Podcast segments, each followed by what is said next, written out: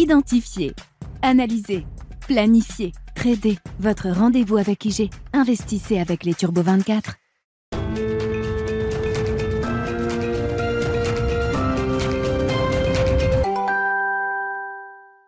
Bienvenue dans Smart Bourse, votre double dose quotidienne de marché en direct sur Bismart. Chaque jour à la mi-journée, 12h30, 13h et en fin d'après-midi, la grande édition pendant une heure à partir de 17h en direct, rediffusée à 20h sur Bismart TV. Émission que vous retrouvez chaque jour en replay sur bismart.fr et en podcast sur l'ensemble de vos plateformes. Au sommaire de cette édition de la mi-journée, la séquence Banque centrale au lendemain de la décision de la Réserve fédérale américaine qui a délivré comme attendu une quatrième hausse de taux consécutive de 75 points de base. Néanmoins, on peut considérer que la Fed entre désormais peut-être dans une nouvelle phase, une nouvelle étape de son processus de normalisation monétaire au regard notamment du niveau de restriction monétaire déjà engagé ces derniers mois, euh, compte tenu également des effets d'inertie de la politique monétaire sur l'économie euh, réelle, la Fed semble privilégier désormais euh, un rythme de hausse de taux et des tailles de hausse de taux peut-être moins importantes à l'avenir. On a peut-être vu hier, je dis bien peut-être, la dernière hausse de 75 points de base pour la Réserve fédérale américaine. Malgré cela, Jérôme Powell veut à tout prix éviter que le signal d'une hausse de taux peut-être moins importante en décembre, 50 points de base étant le scénario de base, Jérôme Poel veut éviter que ce signal soit pris comme un signal dovish, un signal de début de pivot ou de capitulation de la Banque centrale face euh, au rythme de l'inflation toujours inacceptable aujourd'hui aux États-Unis. Et donc le discours reste dur. Si les hausses de taux sont à l'avenir peut-être moins importantes, le taux d'arrivée, le taux de destination, le taux terminal du resserrement de la politique monétaire euh, américaine sera peut-être lui, en revanche, plus élevé. Le marché euh, encaisse ce discours un peu plus subtil, peut-être euh, désormais, c'est comme ça qu'il faut le, qualifier euh, peut-être. On a vu une baisse du marché action américain hier et des mouvements de volatilité assez importants sur la partie courte de la courbe des taux, notamment sur le 2 ans américain. Beaucoup de volatilité et un 2 ans américain qui marque un nouveau pic dans ce cycle à 4,70%. Du côté des autres banques centrales, on aura tout à l'heure la décision de la Banque d'Angleterre qui va reprendre la voie de la normalisation monétaire là où où elle l'avait laissé avant la crise des fonds de pension euh, britanniques il y a quelques semaines. Et la BE va même intensifier, accélérer euh, peut-être même ses hausses de taux avec 75 points de base qui seront sans doute délivrés par la Banque d'Angleterre après des pas qui étaient de 25 puis de 50 dans ce cycle de resserrement britannique. Nous en discuterons dans un instant avec le chef économiste UK de Barclays, Fabrice Montagnier, qui sera avec nous en visioconférence. Et puis euh, stratégie action, bien sûr, alors qu'on est en pleine de période de, de publication de résultats microéconomiques toujours. On notera parmi euh, les gagnants du jour, entre guillemets, la réaction de marché positive aux résultats trimestriels de BNP Paribas. Le titre gagne plus de 2% en tête du CAC. En revanche, la euh, croissance euh, organique de Legrand sur le troisième trimestre déçoit les investisseurs. Legrand qui fait moins bien que les autres acteurs de ces marchés sur ce trimestre écoulé. La sanction est relativement lourde puisque le titre Legrand signe une baisse de 6-7% actuellement à mi-séance en Europe.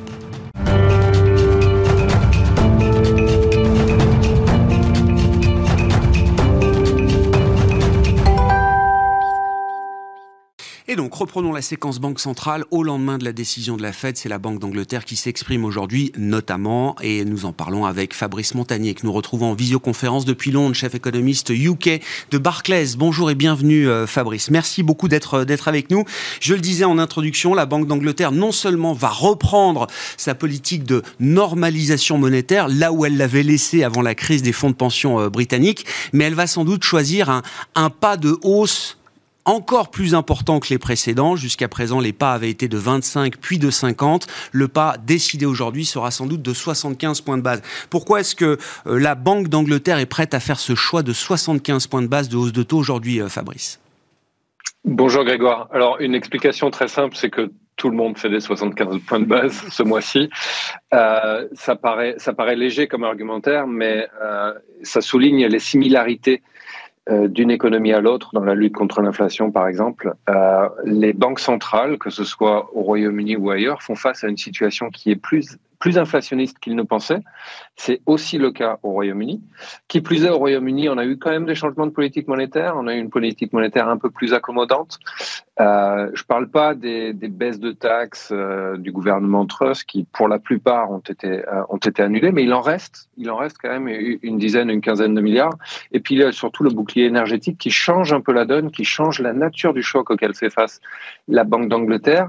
Et, et, quand on met tout ça bout à bout, on trouve les raisons euh, pour que la Banque d'Angleterre euh, augmente le, rythme euh, d'augmentation des taux de 50 à 75 points de base. Le dernier argument, si vous voulez, il se retrouve un peu dans la volonté de la Banque d'Angleterre de redémarrer son quantitative tightening cette semaine. il se trouve dans la volonté d'asseoir sa crédibilité coûte que coûte. C'est-à-dire que quelle que soit la politique du gouvernement, et qui plus est quand le gouvernement relâche la politique budgétaire, euh, la Banque centrale aura sans doute l'intention euh, de, démontrer sa crédibilité en termes de lutte contre l'inflation. Et, ça passera par une, augmentation du rythme des hausses de taux. c'est important de souligner cet aspect de crédibilité, malgré tout ce que vient de traverser le, Royaume-Uni, et je parle notamment des, phénomènes de marché qui ont été euh, très très violents et qu'on a décrit avec vous, Fabrice. La Banque d'Angleterre ne transigera pas avec la lutte contre l'inflation. On le voit avec le, pas de la hausse de taux euh, du jour et euh, euh, l'activation d'un quantitative tightening actif, qui n'est plus simplement une réduction passive du bilan. Ça aussi, c'est un signal fort envoyé par la Banque d'Angleterre, j'imagine, Fabrice. Beaucoup doutaient qu'elle puisse être capable, et je parle de ça il y a encore quelques semaines, qu'elle puisse être capable de réactiver ce programme de normalisation monétaire sur les taux et sur le bilan. Tout à fait. Alors là, on voit. Euh, alors, si vous voulez, le, geste ici n'est pas tant dans la dans la taille des, des ventes d'actifs, qui reste somme toute relativement limitée, mais c'est plus le timing. Vous avez très très vous avez raison de souligner que ça intervient euh, quelques jours, quelques semaines à peine après des turbulences quand même assez graves, et, ça souligne toute l'ambiguïté euh, qui était celle de la Banque d'Angleterre quand elle se devait d'intervenir sur les marchés en achetant des obligations pour des raisons de stabilité financière, alors même que son intention d'un point de vue de politique monétaire était de vendre des obligations pour rendre la politique moins, accommodante. Euh, et, il semblerait ici que l'un des gestes euh, euh, de la Banque d'Angleterre en, en, effectuant ces ventes d'actifs, vous avez raison de souligner de manière active, donc c'est pas seulement en laissant des obligations sortir du portefeuille quand elles arrivent à maturité, mais également une vente active de ces obligations. Euh, l'intention ici est de montrer que la Banque centrale reste engagée en plein à la lutte contre l'inflation et ça passe par une normalisation de tous ces outils de politique monétaire. c'est un message important. le portefeuille d'action. Message très important, y compris peut-être pour d'autres banques centrales. On peut décorréler la gestion de la stabilité financière et le cap de la politique monétaire aujourd'hui. Ah, alors, on peut, même si c'est compliqué. C'est-à-dire, c'est plus facile quand vous avez des outils différents, des outils spécifiques à la stabilité financière et d'autres outils spécifiques à, la politique monétaire. Dans le cas de la Banque d'Angleterre, elle n'avait pas différents types d'outils. Donc, c'est pour ça qu'elle s'est retrouvée dans une situation bien particulière où euh, on, en avait discuté sur ce plateau même. C'est-à-dire que, alors même qu'elle que l'intention était de resserrer sa politique monétaire, elle se trouvait obligée de, de déployer un programme qui pouvait aller jusqu'à 60 milliards d'achats d'actifs, ce qui ressemble beaucoup à du QE, alors même qu'elle doit faire du QT. Euh, donc oui, l'intention est de décorréler les, les, les deux politiques, euh, donc de stabilité financière d'un côté, monétaire de l'autre, mais dans les faits, parfois, c'est très compliqué de garder un discours euh, clair. L'intérêt de la Banque d'Angleterre, euh, qui ne fait pas toujours tout comme les autres, c'est qu'elle est partie la première au sein du G7 euh, en termes de normalisation de sa politique de taux. Euh, Fabrice, hein, la première hausse de taux date de décembre 2021, si j'ai bonne mémoire. Elle y est allée très progressivement, 25, 25, 25, puis du 50 une fois et 75 aujourd'hui. On commence à avoir un peu de recul sur les effets de la politique monétaire dans l'économie réelle britannique, avec cette, cette inertie de, bah, de, de bien bientôt un an maintenant, euh, Fabrice. Quels sont les, les enseignements là déjà qu'on tire des conséquences du durcissement monétaire euh, britannique sur l'économie britannique? Alors ça reste encore, euh, ça reste encore assez timide, d'accord? Vous avez raison de souligner un an, mais la hausse de taux qui date d'il y a un an, c'était 15 points de base. Mm. vous avez raison de souligner que c'était décembre avant tout le monde, mais c'était que 15 points de base. Euh, donc les effets, euh, de par la nature du cycle de resserrement, euh, seront naturellement très progressifs. cela dit, on voit quand même dans les, dans les différents moteurs d'inflation, on voit une différenciation qui devient de plus en plus évidente entre, par exemple, les biens industriels ou les biens non essentiels qui sont de moins en moins achetés, où les, où les hausses de taux sont de plus en plus difficiles euh, pour les entreprises à faire passer, euh, relativement aux biens de, consommation essentiels, que ce soit par exemple l'énergie ou l'alimentation, où là l'inflation reste assez forte. Euh, il y a un secteur en particulier qui est très exposé, et, et qu'il est d'autant plus que euh, du fait de l'instabilité financière, on a vu des, des taux de crédit immobilier euh, monter en flèche, c'est le secteur immobilier. Euh, la nature même du crédit immobilier au Royaume-Uni, je le rappelle pour ceux qui, qui, qui, ne sont pas au courant, mais ce sont des, crédits, des, des, des taux en, en, partie variables, mmh. c'est-à-dire passer une période de fixation initiale, qui est le plus souvent entre 2 et 5 ans, euh, passé cette période, les taux sont indexés sur les taux, de, sur les taux courants, si bien qu'une hausse de, de, taux de politique monétaire est passée à l'intégralité du stock de crédit immobilier et pas seulement au flux des nouveaux crédits immobiliers comme c'est le cas en, en, zone euro ou aux États-Unis. Euh, donc on a une politique monétaire qui est beaucoup plus agressive à la fois sur le secteur immobilier et sur la consommation, car tous les ménages euh, sur une période de quelques années, voient leur facture euh, en taux d'intérêt augmenter. Euh, alors, on a vu, suite aux périodes d'instabilité, les taux monter en flèche, euh, l'offre de crédit diminuer. Et puis, euh, cette semaine, par exemple, on a eu euh, les premiers euh, chiffres d'octobre de prix d'immobilier. On a eu des prix d'immobilier qui s'effondrent euh, presque 1% sur un mois. C'était beaucoup plus que les attentes. Et c'est un, un, signal d'alerte pour dire que certes, vous pouvez augmenter les taux, mais si vous augmentez les taux au-dessus de 6%, 7%, comme c'était le cas des attentes au pire de, l'instabilité financière il y a quelques semaines, euh, vous, vous ferez sans doute face à un marché de l'immobilier qui s'effondrera de 20 ou 30%. C'est en tous les cas ce que nous donnent les corrélations historiques euh, entre les taux d'intérêt et les prix de l'immobilier. Donc, euh, les hausses de taux ne sont pas sans risque, d'accord? Les, hausses de taux passées vont commencer maintenant à avoir un, impact. Et d'ailleurs, c'est un discours qu'on retrouve chez la Fed et chez la BCE, d'accord le, le, discours de plus en plus dovish qui consiste à dire euh, bon, faut quand même faire attention, on a quand même fait beaucoup de hausses de taux dont on ne verra l'impact que dans le futur. Donc, et, et, et, vous avez raison de souligner le, le UK est sans doute un peu en avance, euh, principalement du fait de, de l'instabilité financière au, au, mois de septembre-octobre, je dirais. Mais c'est pour ça, je pense, que ce discours de, de pivot ou ce discours un peu plus équilibré c'est quelque chose au Royaume-Uni qu'on a eu euh, quasiment depuis le début de ce cycle de resserrement. Rappelez-vous, au début d'année, on a eu un membre du comité de politique monétaire qui votait pour un statu quo. Euh, en août, certes, on a eu un 50 points de base d'augmentation, mais une alerte assez forte sur les risques récessifs. Et, et ça, c'est quelque chose qu'on discutait au Royaume-Uni déjà il y a de nombreux mois, alors que c'est un discours qui est très nouveau. Euh, euh, chez, chez, la BCE ou chez la Fed. Ah oui, certaines banques centrales prennent les devants d'une certaine manière. Hein. On a vu la Banque du Canada, la Banque d'Australie, la Banque de Norvège ce matin surprendre à la baisse, entre guillemets, avec des hausses de taux moins importantes que ce qui était attendu, 25 points de base en l'occurrence pour la Norges Bank ce matin. Dernière question, euh, Fabrice, yeah. sur la stratégie budgétaire du nouveau Premier ministre Rishi Sunak, qui a deux ans pour mettre en place une nouvelle politique budgétaire. Qu'est-ce qu'on en attend à ce stade? Je vous ai perdu. Ah, oui, je disais, Fabrice, si vous m'entendez encore, dernière question sur la stratégie budgétaire de, de Rishi Sunak et les, les premiers indices qu'on peut euh, avoir sur euh, ce qui va guider cette politique budgétaire désormais. Alors, euh, Rishi Sunak a la réputation d'être un, un, homme prudent, budgétairement parlant. Euh, les marchés lui donnent en tout cas ce crédit. Euh, le, les, les, les, nouvelles budgétaires ne font plus bouger les marchés depuis qu'on a eu un changement de gouvernement. C'est-à-dire que même euh, l'annonce du budget le, le, 17 novembre prochain euh, ne secoue plus trop nos traders. On s'attend à ce que le gouvernement retrouve le, la trajectoire bu budgétaire qui était celle définie avant euh, avant cet été, avant les changements de gouvernement qu'on a eu. Et c'était une trajectoire budgétaire qui voyait en gros les déficits passer de environ 6% cette année, 6-7% cette année, à 1% sur, dans le moyen long terme. Donc une trajectoire qui, qui, qui restaure la soutenabilité des finances publiques, etc. C'est en tous les cas l'attente de tout le monde. Euh, pour ce faire, le gouvernement doit trouver une trentaine de milliards, ce qui est gros, c'est 1,5 de, de PIB.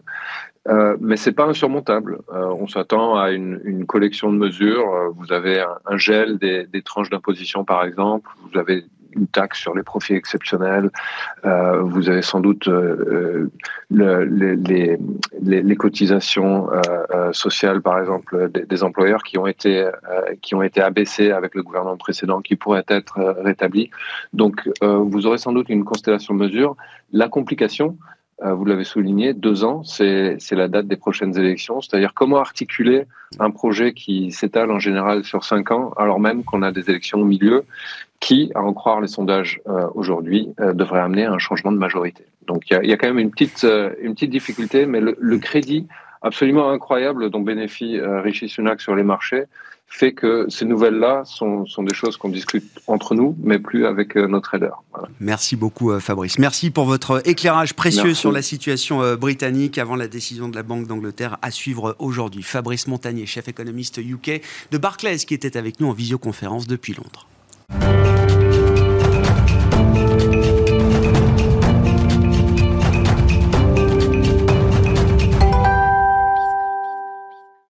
Revenons quand même sur l'événement d'hier et la dernière décision de la réserve fédérale euh, américaine dans l'attente de la décision de la Banque d'Angleterre euh, tout à l'heure. Franklin Pichard est à mes côtés en plateau, directeur général de Kipling Finance. Bonjour et bienvenue euh, Franklin. Bonjour.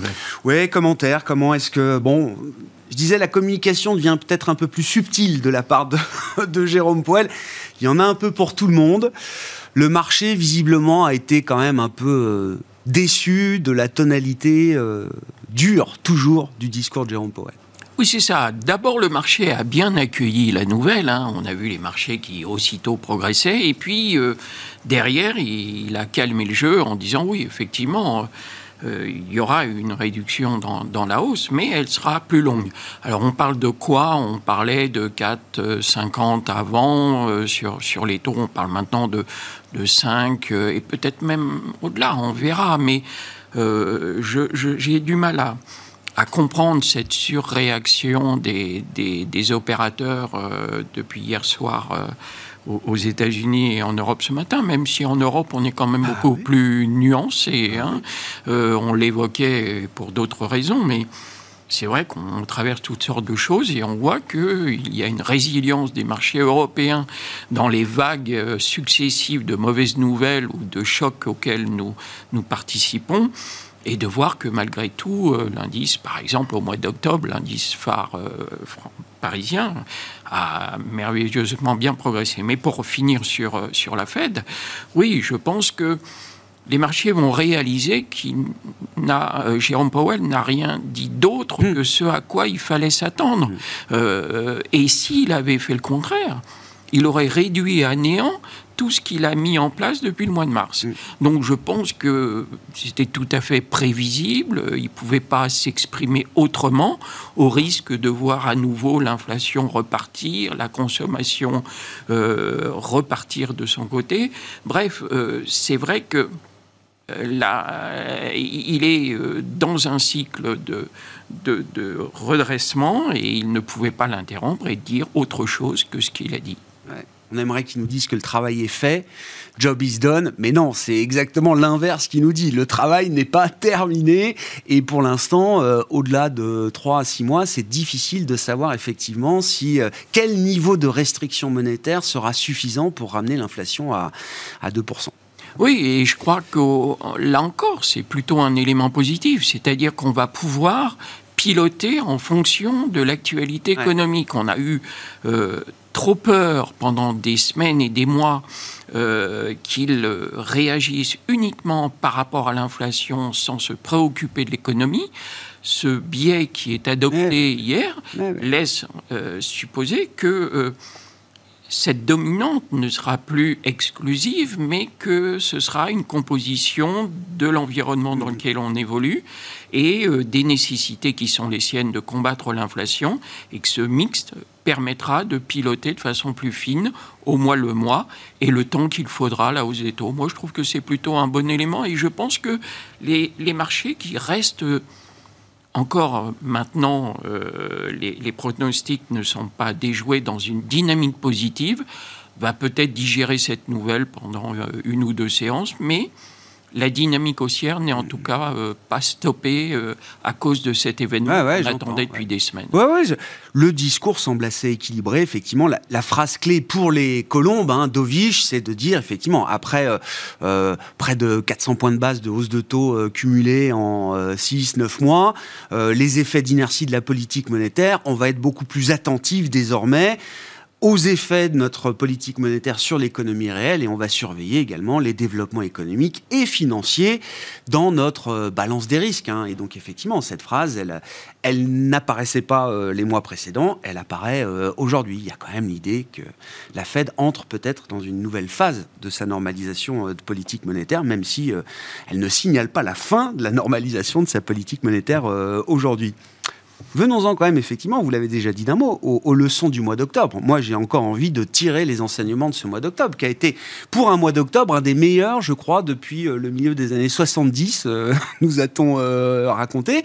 le rebond a été assez spectaculaire. Il s'est fait contre vents et marées, malgré, par exemple, la chute des GAFAM sur le marché américain. Ça n'a pas empêché l'Europe de progresser jusqu'à quasiment 10%, euh, on l'a vu, euh, par rapport au point bas qu'on marquait euh, fin septembre.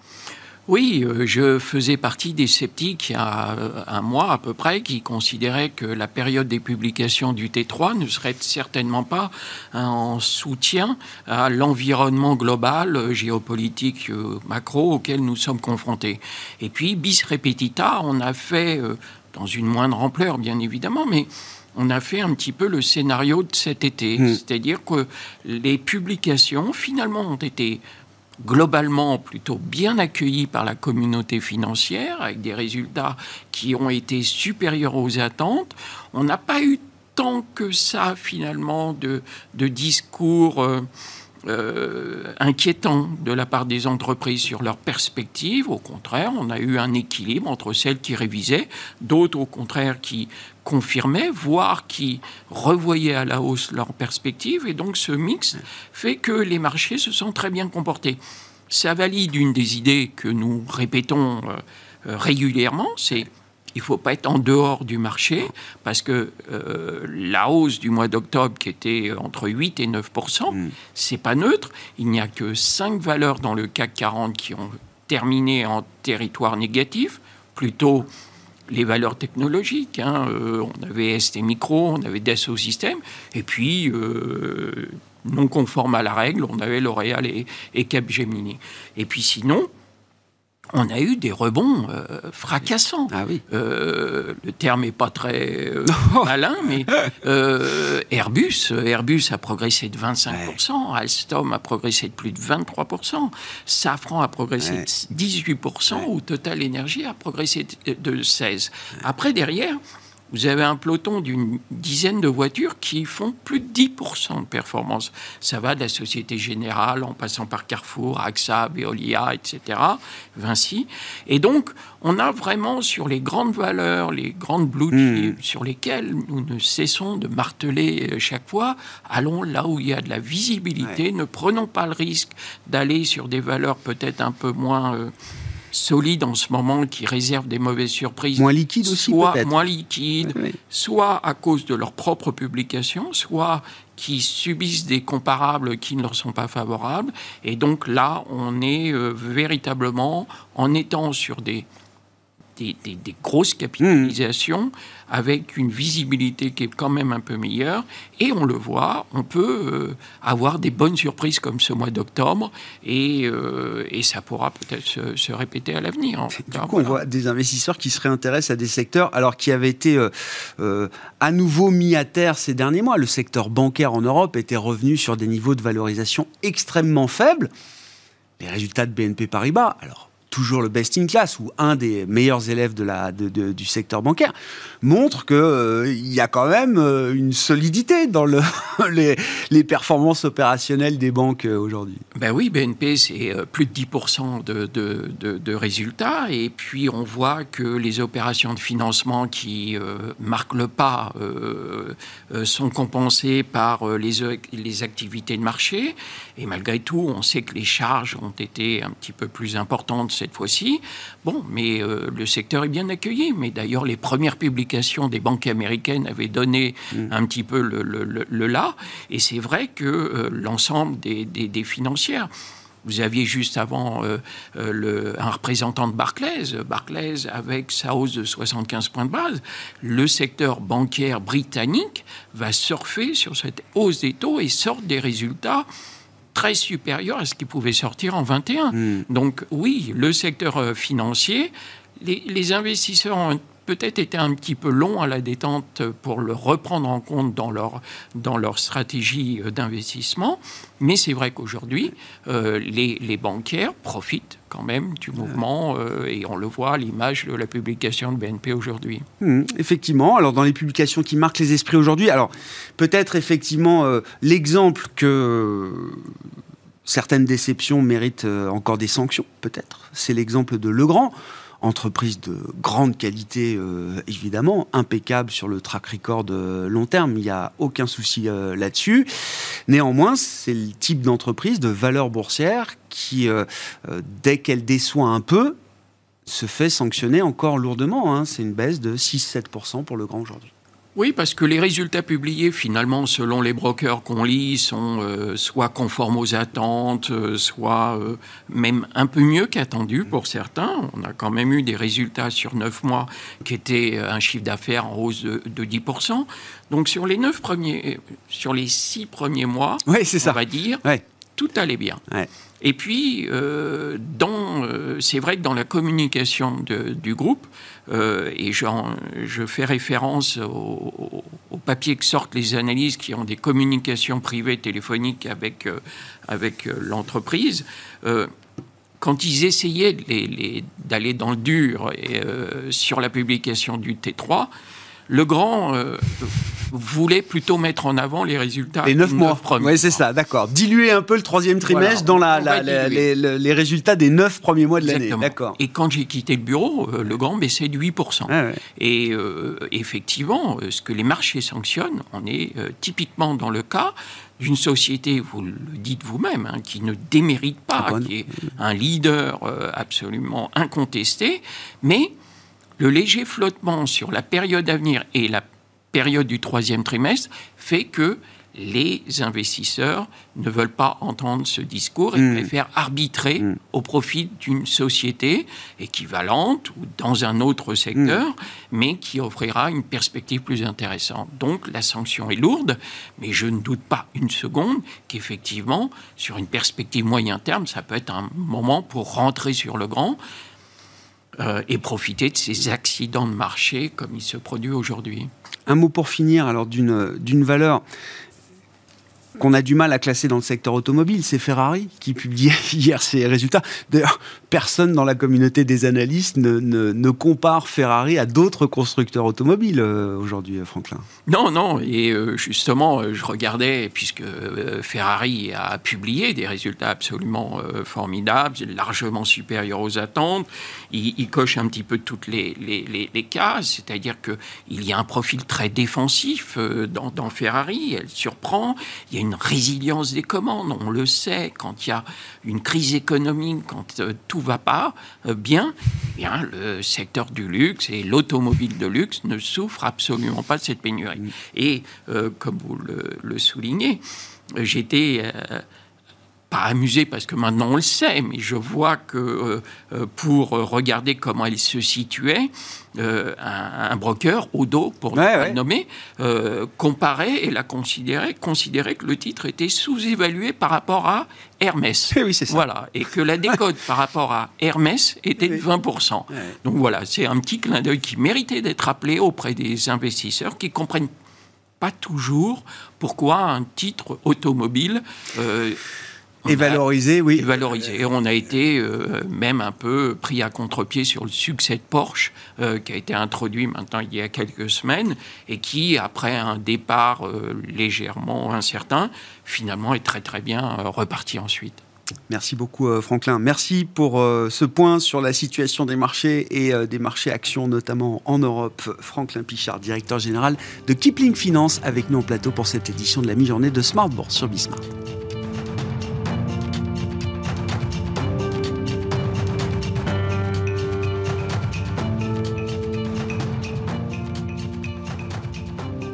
Identifier, analyser, planifier, trader. Votre rendez-vous avec IG. Investissez avec les Turbo 24.